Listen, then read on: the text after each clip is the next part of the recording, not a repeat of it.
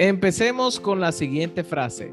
Las crisis pulen tu vida. En ellas descubres lo que realmente eres. Así que esta poderosa frase es para dar inicio al episodio de hoy que se llama Actitud frente a la crisis financiera.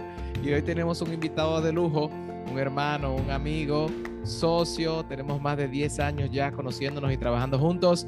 Lolo Herrera, bienvenido Lolo Herrera, ¿cómo estás? Hola Enrique, ¿qué tal? Yo por aquí súper contento de compartir contigo y bueno, gracias por la invitación. Súper, hoy tenemos un episodio muy especial porque ambos hemos pasado por la prueba de la crisis financiera y... Tenemos mucho cuento, mucho cuento. Sí, y mira qué chévere que ambos hemos estado eh, presentes y hemos jugado un rol en los momentos difíciles financieros de cada uno de nosotros. O sea, yo en mi momento de crisis financiera tú jugaste un rol crucial y igual también ese proceso de acompañamiento en la tuya. Sí, sí, sí, sí, claro que sí. Y hoy da risa, ¿verdad? Pero en esos momentos que uno dice, ven acá, pero ¿y qué? Pero ¿y qué? O sea, pero ¿y por qué a mí? ¿Y qué? O sea, ¿y qué será lo que yo he hecho? Pero todo es parte de la historia y bueno, y yo feliz de haber eh, recorrido ese camino contigo y seguimos, porque ahora que se pone buena la cosa. Así es, es como una frase que dice que cuando superamos las crisis, las crisis de hoy son los chistes del mañana que hoy las podemos recordar riéndonos, pero en su momento no da tanta risa. Exactamente. ya hoy uno lo ve, o yo lo veo, y tú lo ves con perspectiva, porque ya pasó el tiempo, eh, ya aprendiste la lección que debías eh, ver ahí o aprender de esa circunstancia. Eh, pero en ese momento, esa es la vida, esa parte de y vamos a empezar para que te puedan conocer inmediatamente, pues para que se pongan en contexto y conozcan un poco por qué tenemos este invitado el día de hoy. Lolo, cuéntanos, ¿cuál fue tu momento de mayor crisis financiera? ¿Cuándo fue? ¿En qué situación tú te encontrabas cuando la crisis tocó tu puerta? Especialmente esta crisis financiera, ¿verdad? Cuéntanos un poquito de ti para que quienes estén escuchando se puedan identificar y saber de dónde tú vienes. Bueno, así bien rápido, creo que fueron dos momentos distintos, pero que fueron eh, bien impactantes en el tema financiero. Uno de ellos, el primero y el más grande, fue el más grande, pero no el que emocionalmente me trabajó más. Ese primero fue en 2010 yo venía de una familia, digamos, eh, clase media alta, por así decirlo, ¿verdad? Un estilo de vida interesante, yo no sabía lo que era pasar trabajo. Eh, y yo recuerdo que en esa época eh, la deuda familiar que había, porque caímos en bancarrota y nos fueron a embargar a mi casa, estilo película, tú sabes que va la gente y toca la puerta y se llevan todo. Yo, yo recuerdo que se llevaron la dos jipetas que estaban en la casa y bueno, ya, ya, tú sabes esa escena dramática. Y pasó eso y en deudas creo que eran cerca de 3 millones de dólares en deuda en ese momento. Y yo siempre digo a las personas en forma de chiste, pero es verdad, de que mira, si tú debes más de 3 millones de dólares, yo no sé lo que tú vas a hacer. Ahora, si es, si es menos de ahí, tranquilo, porque yo estoy vivo, mi papá está vivo y estamos bien. O sea que eh, e, ese, ese momento, ese primer momento, fue como el primer wake up call de hecho, esa circunstancia o esa situación fue lo que me llevó a mí a decir, óyeme, yo debo yo labrar mi propio camino, o sea, yo debo yo hacer lo que yo quiero hacer, no lo que otros me digan que yo debo hacer. Y la segunda parte de esa ya fue yo emprendiendo. Yo recuerdo que yo renuncié a mi empleo para dedicarme de lleno a mi emprendimiento y ahí viene entonces el fortalecimiento del carácter, porque duré algunos tres años pasando las mil y una eh, aprendiendo, aprendiendo. Pero sí, en ese momento eh, que la deuda que yo tenía en esa época no era tan grande como, o sea, comparada con la, la que ya conté. Eh, pero sí para mí fue mucho más significativa porque ya yo era 100% responsable de esa situación. Y fue una bendición en mi vida porque eso, fue, eso me formó el carácter al día de hoy. O sea que creo que con eso doy un poco de contexto de qué sucedió eh, conmigo a nivel eh, familiar y a nivel personal. Wow, sí, o sea que estamos hablando de que fue una como una como un efecto dominó. Primero la, la grande que fue a nivel familiar, ustedes como familia, y luego familia nuclear, y luego tú a nivel personal cuando te independizas y decides emprender, que también atravesaste esa, esa crisis financiera, ese proceso de... Que en ese proceso en ese proceso fue que tú me apoyaste muchísimo emocionalmente, porque, ¿verdad? Eh, no es fácil. Cuando uno está eh, en medio, cuando yo estoy, hay, hay, hay, que hablar en yo. Cuando yo estoy en medio de esa situación, tener un mentor o un apoyo o una mano amiga siempre es, siempre es eh, una bendición. Así es. Es una bendición. Y, pasando ya al tema de la actitud, ¿qué actitud tú asumiste en ese momento? O, sea, en el momento en que tocó la crisis a tu puerta, en el momento en que tú estás viendo que están embargando todos los vehículos, en el momento en que tú estás viendo quizás a tus padres en una posición vulnerable, tus héroes, me imagino, en ese momento, lo ves en una situación crítica de desesperación. ¿Qué pasó por tu mente? ¿Qué fue lo que tú sentiste? ¿Cuál fue la actitud que asumiste en ese momento? Es una pregunta muy profunda. Déjame ver cómo te la respondo sin, sin que duremos aquí una hora hablando, pero yo creo que algo, no sé de dónde yo lo aprendí o quizá yo, yo tenía ese sentimiento por dentro, que es que yo traté dentro de lo imposible de nunca juzgar a mi papá y de ponerlo también en perspectiva. Porque papi en esa época, o sea, papi pasó de ser la persona, ¿verdad? Estable, que era quien resolvía los los problemas de la familia, los antojos también, que si me quiero ir de viaje, que si quiero un Audi, que si quiero una tarjeta de crédito para yo hacer lo que yo quiera con ella, ahí todo bien. Y no solamente eh, nosotros, sino la familia en general, eh, ya un poco más lejana también. Y eh, creo que eso fue algo que yo siempre puse en perspectiva, quiero hablar de eso primero, de que yo no juzgué a mi papá por una temporada en su vida, sino que yo mire su vida completa y eso me permitió a mí, dentro de lo imposible, porque igual en medio de toda esa energía eh, complicada no es tan fácil. Pero creo que en general ese fue uno de los primeros sentimientos que yo tuve. El segundo sentimiento fue el de romper zona cómoda, o sea que yo lo, lo, mejor de ese, de ese tipo de situaciones es que ya tú estás en el fondo y lo único que te queda es o romperte o rebotar. Así que como no hay nada que perder, a mí me surgió una energía increíble. Por eso fue que yo inicié a emprender contigo, por eso yo luego dije, mira, ya yo no voy a, ser más empleado o no voy a estar más eh, como empleo, como empleado no porque eso tenga alguna connotación negativa, todo lo contrario, sino porque ya yo sabía exactamente qué era lo que yo quería y no era por ahí. Entonces creo que fue un sentimiento o una actitud de, de, responsabilidad total y eso me dio a mí la energía para yo entonces decir, óyeme, depende de mí. Entonces fue mucha acción, mucha acción. ¿Tú recuerdas cuando una vez yo te recomendé que cogieras un carrito público? Esa fue la primera Tú te quedaste como en shock, tú quedaste como en shock. Claro, esa fue, ya, ya luego de ahí yo tomé carrito público, motoconcho, me entraba en barrio, moviéndome. Pero la primera vez que yo te dije, mira, yo no recuerdo si era pelarme, que yo tenía que ir, o no sé dónde, ya, ya no tenía dinero. Y tú me dices, ah, bueno, mira, pero si tú tomas un carrito ahí en la Tiradentes, que es una avenida aquí, eh, son 20 pesos, qué sé yo, 25 pesos. Y yo me quedé, ¿cómo así? O sea, que para mí eso era como que, ¿what? pero petrificado. Y le digo, yo he andado 20 años en transporte público.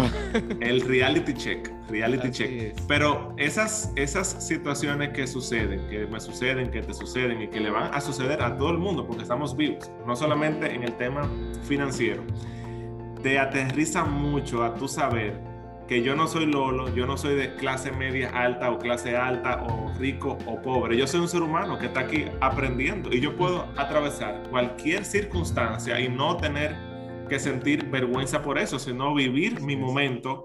Mira lo que a mí me pasaba, ya para que tú sigas. Que aunque eh, ya en el tema, cuando yo estaba eh, en el emprendimiento y demás, que... Eh, es verdad, tenía muchas situaciones financieras y los cobradores llamando para cobrarle a papi, para cobrarle a mami y para cobrarme a mí. Mm. Y había mucha presión familiar en torno a que yo soltara el emprendimiento y me, y me buscara un empleo, porque yo estudié ingeniería civil. Fíjate que no dije que soy ingeniero, yo estudié esa carrera, pero yo tenía claro que era lo que yo quería y yo me sentía feliz. Estaba por, eh, con una situación con mucho estrés, pero por dentro yo me sentía que yo estaba recorriendo mi camino y que esa era la dirección. Que para mí fue una bendición tener eso por dentro. Y por ejemplo, ¿qué tú puedes rescatar que fueron esas cosas que te apoyaron a tener esa actitud correcta frente a esa crisis financiera que a lo mejor pudieran ser también herramientas que apoyen a las personas que están escuchando ahora este episodio? ¿Cuáles serían esas herramientas que tú puedas rescatar, que digas esto, esto y esto me apoyó a yo atravesar ese desierto, ese letargo? Porque cuando uno está ahí, uno cree que no hay salida, uno se está como ahogando y tú dices, este es mi fin. Excelente, oye, me, encanta la pregunta. Me encanta la pregunta. Yo quiero hacer un, yo quiero hacer un símil.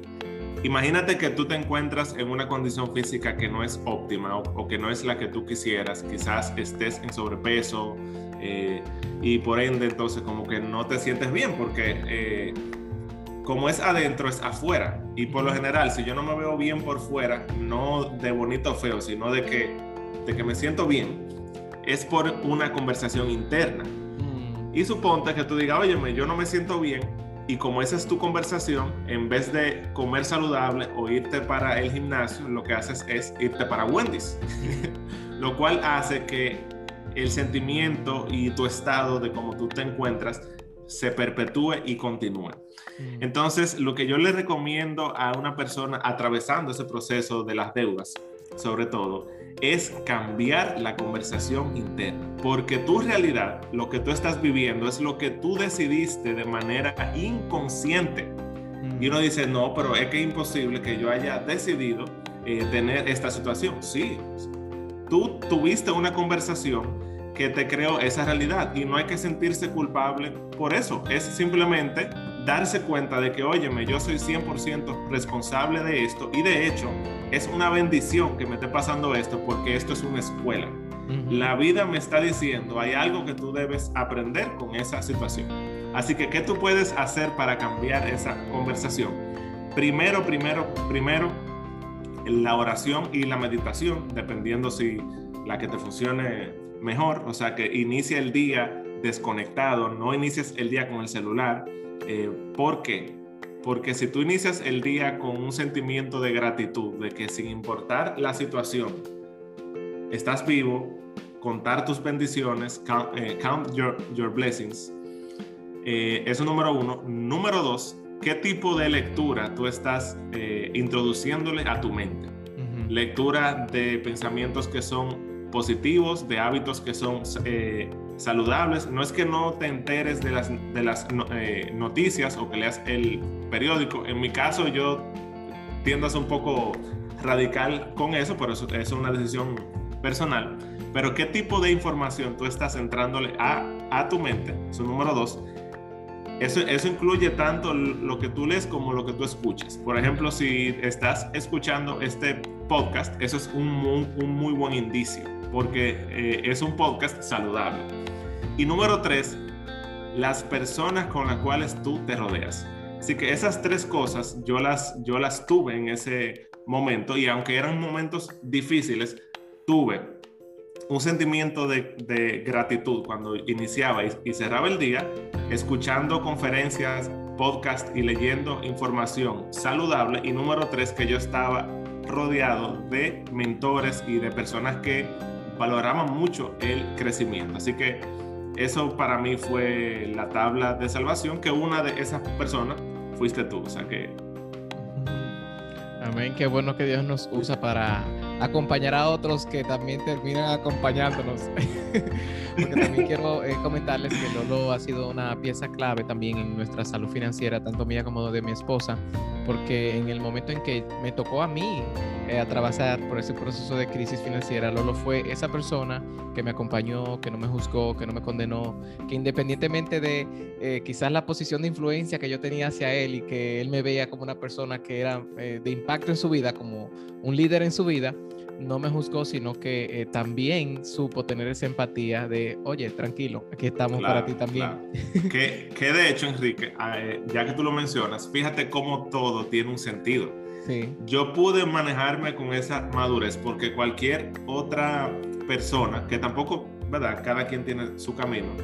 Dice, ah, pero mira, fulano de tal, qué sé yo qué. Pero como yo había pasado por eso con mi papá, y entrené ese músculo de no juzgar y de poner las cosas en perspectiva. Cuando pasó contigo, ya yo estaba como que no, pero eso no es nada. O sea, ¿cuál es el problema? Entonces, es muy chévere cuando uno tiene esa perspectiva. Así es. ¿Y cuál sería quizás una o dos anécdotas que tú puedas rescatar de esos momentos así difíciles, de cosas que te pasaron, que tú dijiste, a lo mejor, wow, no puede ser que me esté pasando esto? O sea, en los momentos donde tú sentiste la crisis golpeándote la cara. O sea, esas anécdotas quizás sencillas, pero que te dolieron en ese momento. Sí, hubo una, una parte, había un préstamo personal que yo tenía, uno de, los tantos líos que había por ahí. Y ese préstamo eh, eh, ya estaba en legal, estaba en legal. Y mi papá, eh, yo creo que eran como 500 dólares que faltaban por pagar, como para sacar el préstamo de legal. Legal es cuando ya está en una oficina de abogados y, y demás. Y el problema no era que llamaran para cobrar, porque yo lo manejaba, era que llamaban a mi casa y lo tomaba mami, lo tomaba mi hermano, mi hermana, mi papá, que mi papá tenía una situación también parecida. Y a él le entró un dinerito y él me dio ese dinero para yo pagar esa deuda. Eh, no, no, llorar. Él me dio ese dinero y me dijo, mira, ¿tú crees que tú me lo puedas devolver en dos meses? Porque yo tengo que pagar tal cosa. Y es algo muy importante. Yo, sí, sí, sí, no. tranquilo que yo te lo voy a pagar. Y llegó ese día y yo no se lo pude pagar. Mira, yo busqué ese dinero prestado por ahí, llamé a gente. Yo me acuerdo, eso fue en julio, de, eh, eso fue julio 2013. Julio 2013, si no me equivoco. Y yo me acuerdo ya en la noche, porque él tenía el día entero, mira, ya tengo que pagarlo. yo, sí, sí, sí, tranquilo, que estoy resolviendo. Y yo eh, hacer esa llamada a las 8 de la noche, eh, con el carro casi sin gasolina, en el carro de él con, la gasolina de él, para, para, yo decirle llorando, mira, yo no te voy a poder pagar el dinero, y la forma como él reaccionó. Eh, no por mal, sino porque él tenía mucha impotencia, porque si él no hacía ese pago, él también iba a caer legal en otra cosa que él tenía. Y yo me acuerdo que ese día yo lloré y lloré y lloré como tú no te imaginas, solo, porque hay, hay sentimientos que tú tienes que simplemente vivirlos, vivirlos. Eh, siempre está el apoyo de la gente que te quiere, pero hay cosas que tú debes vivirlas. Y recuerdo esa, esa noche fue crucial, o sea, fíjate que yo no había pensado en eso más nunca, yo creo que desde ese día. Eh, y ahí yo dije, óyeme, yo tengo que hacer un cambio, tengo que hacer un cambio, y el cambio tiene que ver cuáles son los pensamientos dominantes o, o los pensamientos que con los que más tiempo yo converso. O sea, no sé si, eso se entiende. O sea, constantemente en mi cabeza, ¿qué me está diciendo esa vocecita? Y yo creo que a los dos años, entonces yo pude, a, los dos años de ese momento, cuando yo miré hacia atrás, yo dije, wow, o sea, gloria a Dios, qué bueno. Ese fue un caso. Hay otro caso que es de los cobradores llamando a mi casa. Eso, eso pasó cuatro o cinco veces. El cobro compulsivo, cuando los cobradores llaman para las personas que, que nos escuchan, si ya tú estás en un caso de que estás en legal, no hay nada que hacer y ellos no te pueden cobrar. Por eso lo único que pueden hacer es, digo, si es una deuda sin garantía. O sea que no hay, tú no diste algo a cambio de que te prestaran ese dinero. Las tarjetas de crédito, los préstamos que son personales, etc. Y me llamaban para cobrar y llamaban a papi y yo me lo vacilaba. A tal punto, yo hago eh, un relajo que llamaba a uno de un banco para una tarjeta que se debían como 10 mil dólares. Eso es parte de esa deuda grande. Y yo le decía, óyeme, nosotros somos unos vagos aquí en esta casa porque yo le aplicaba psicología inversa y era como con un sentimiento de que papi me escuchara y se diera cuenta de que, mira, estamos aquí, rock bottom, pero es para arriba que vamos, o sea, no hay nada que hacer. Así que no se dejen tomar presión por el cobro compulsivo, esa persona está haciendo lo que tiene que hacer, ese es su trabajo. En el caso tuyo, tú lo que debes eh, mantener es una actitud positiva con perspectiva de que estás atravesando una situación. Ya, ya ahí, para cerrar, es como una frase que yo escuché de eh, Steve Harvey, creo que es, que él dice, si tú sientes que estás en el infierno, él dice, if you think you are going through hell, don't stay there, o sea, sigue caminando, o sea, porque si tú estás atravesando, quiere decir que tú te estás moviendo, no es que tú estás en un punto fijo en esa situación, tú te estás moviendo, simplemente sigue caminando y sale ahí. Así que...